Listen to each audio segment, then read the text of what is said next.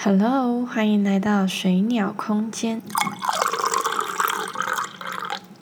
除了钱，你的人生有别的重心吗？其实这涵盖的范围蛮大的诶，像是最常有人做的一件行为就是开口闭口就嫌东西贵，这个好贵，那个也好贵，要省钱，要省着点用，就是开口闭口都在批评这个东西太贵。或者是用价钱去衡量身边每一个东西、每一种物品的价值，甚至是把人或者是行为也用金钱去衡量它。其实这真的是很多人、很多人，嗯，可能没有意识到自己已经把这个习惯放到日常里，根深蒂固的沿用下去。但是我想要在这边拿出来讲，拿出来提醒所有人，请不要用这种心态去过接下来的每一天，因为你只会让自己很辛苦，你只会让自己的心里很紧绷，然后越来越疲倦，越来越觉得，嗯，就像我讲的，选择权很少，知道为什么吗？因为其实，在你们每一次每一句的去评断说这个东西太贵，或者是哦这个东西负担不起啦，这太贵了，不要啦什么的的时候，其实另一个方面来讲，你是在间接的告诉自己说我没有能力，我不够好，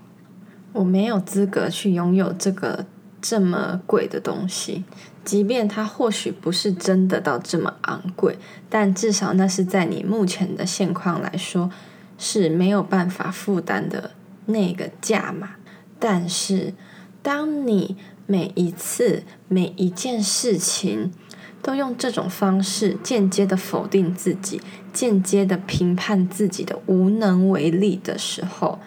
你就只会。越来越成为那样的自己，就是你会发现，你这句话讲了十次、一百次，讲了三年、八年之后，你还是没有办法去拥有它，你还是没有办法去拥有那个你觉得太贵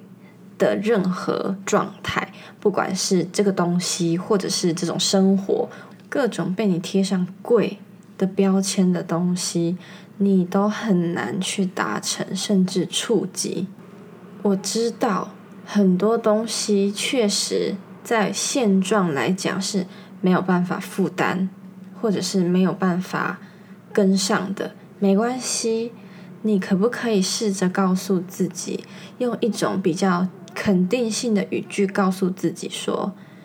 嗯，这个东西虽然我觉得不错，虽然它真的不错。”但目前不太适合我，而我目前的状况也还没办法达到那样的程度，一样都是没有办法负荷。但是你这两种说的模式，其实另一方面给自己的意义却大不相同哦。像是如果你只会说太贵了，这个好贵，那个好贵的时候。你就像我讲的嘛，你在另一个层面上是在否定自己，是在嗯给自己的无能为力又多上很多的助力，就是你只相信你永远就无能为力。可是如果你用我刚刚所建议的方式，就是告诉自己说，这个是目前我还没有办法达到，可能我目前也不需要这个程度，那我未来或许可以考虑去达成。那么你在这个当下，你所给自己的那种，嗯，程度上的反射是，我肯定我自己现在，但是我也期许我未来可以更好。这是一种比较有养分，然后会让自己充满动力又充满希望的一个语句。然后，如果你每个细节，你在生活上只要遇到你在比较心的时候，就是你对这东西有比较的心态的时候，你都可以用这种肯定自己的方式去想、去应对的话，那相信我，你只会拥有越来越多的选择权。你所拥有的弹性只会越来越大。相信的力量跟肯定的力量是非常强大的，所以我们要真的很审视自己说出来的每一句话。你的言行非常重要，它代表了你这个人，你这个主体。我以前很小的时候，就常常听到很多大人嘴里喊着“我没钱，我没钱”，什么我付不起。我用不起，就是各种等等等的，我觉得蛮难听的词汇对我来说，因为我觉得说，怎么可以这么消极啊？你知道你自己没有能力，那你就去补足自己的能力啊！你在那边空喊着没办法、没钱、没钱是怎样？天上会掉钱砸死你吗？对不对？而小时候的我，当然也有很多想买但是没钱买的东西。但因为我听过很多大人这么的陈述事情，让我非常的觉得刺耳，所以我告诉自己，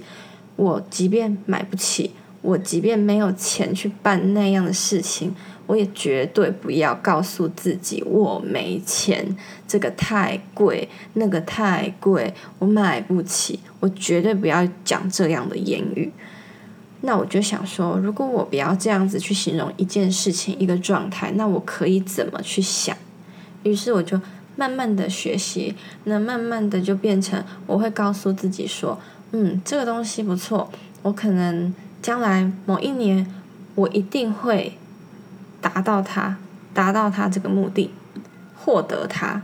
或者是我那时候就可以办到这样的程度。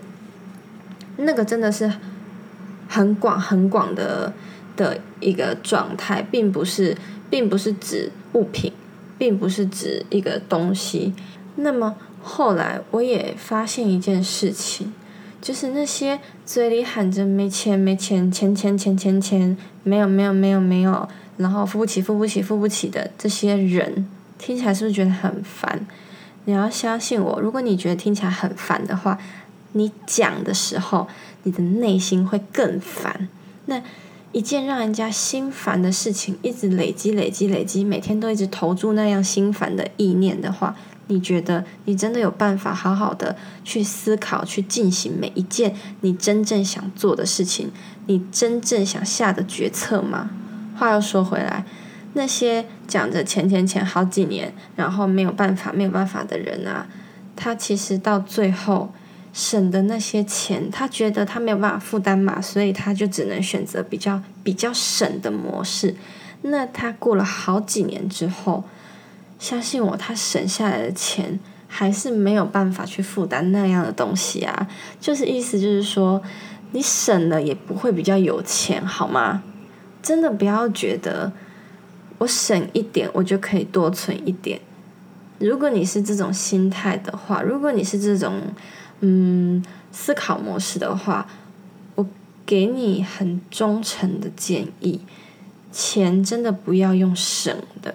你要有效的去规划、去谋算，而不是只是觉得省就可以省出钱来。因为你们一定很清楚一件事情：当你省出了一笔钱的时候，你正沾沾自喜自己有这一笔钱的时候呢？天外就会飞来一个很突然的紧急状况，逼得你不得不把那一笔钱全部吐出去解决那一件事情，甚至有时候还要去借，还要倒贴更多更多的金额去，嗯，处理掉这个状况。然后呢，你静下来的时候会发现什么都没有。你觉得你省下来好不容易省下来的那些钱，一夕之间突然又就变成一缕青烟，啥都没看到。现实就是如此不尽人意，因为你用错了思考的方式。最简单的分析就是，如果你只是拿着“我买不起，我付不起，这个太贵了”的话，这个模式叫做限制财富的空间。但是，如果你今天用的是另外一种，嗯，这个东西我目前可能还嗯负担不起，但是我未来状况一定会更好，所以我可以到时候去达成这样的目的。这一个状况，这一个心态叫做创造财富的空间。你们觉得财富是限制出来的，还是创造出来的呢？那么我再说到，其实很多人会去嫌一个东西太贵，可是我想说的是，当你觉得这个东西太贵的时候，你是用什么去评断的？你真的有理解？它之所以开出这个售价背后的意义、背后的价值到底是什么吗？还是你纯粹是因为习惯性的否定自己，因而习惯性的否定所有一切？有时候真的要用一点脑袋、一点智慧去思考一下，这个东西的价值到底有没有高过于它的售价？我举一个简单的生活中的例子。假设这个甜点它卖两百九十九块，大概是三点五寸的小蛋糕，两百九十九块，你可能会觉得哇，好贵哦，才三点五寸这么小的蛋糕要三百块，要近三百块这样子。那你有没有去想过，这个近三百块的小蛋糕，它用的原料全部都是如此的真材实料，不偷工减料。不用化学添加剂，不加香精，然后呢，它做的外形跟内容物都非常的有层次，又有特色，然后它的外包装材料又非常的精美，这层层的价值、层层的美感都已经大过于它的售价。但是它只卖二九九。如果你知道这其中一层一层又一层的关系之后，你确定你还可以说它太贵吗？假设你今天相同的拿别家的产品，可能它只卖一百三，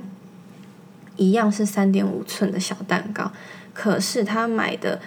原物料根本就不新鲜。然后化学添加、香精等等等，全部都是你看不懂又吃不懂的东西。但是你觉得它便宜，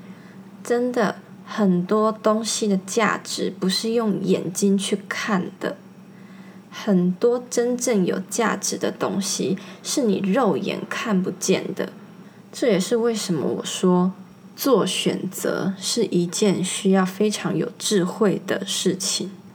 如果你懂得去评判、分别那些价格背后的价值的话，你才有办法去发现什么样的东西才是真正的能达到最高效益。换句话来说，能达到最高效益的那一个选择，才会为你节省钱，才会为你创造更不一样的财富，不是吗？对于钱，我真的不觉得它只是赚进来、存下来、花出去这么简单的三件事而已。我觉得钱，至于我来说是可以很重要，可是也可以很平凡的一个存在。那是因为我看到的面相有时候更高于价格，我看到的有时候更是它在价格背后。带有的更重要的意义或是价值，所以为什么我会说，除了钱，你的人生有别的重心吗？就是如果你的重心只是一直放在钱钱钱钱钱，你真的会忽视掉很多很多很多你没有发现的面相，你没有发现的奥秘。可是如果你今天的重心再往上放，再往高视线一点的方向去看的话，你会看到我刚刚说的那些，就是一个一个衍生出来的关系，他们全部都是跟钱有关，可是又不完全跟钱相关联的存在。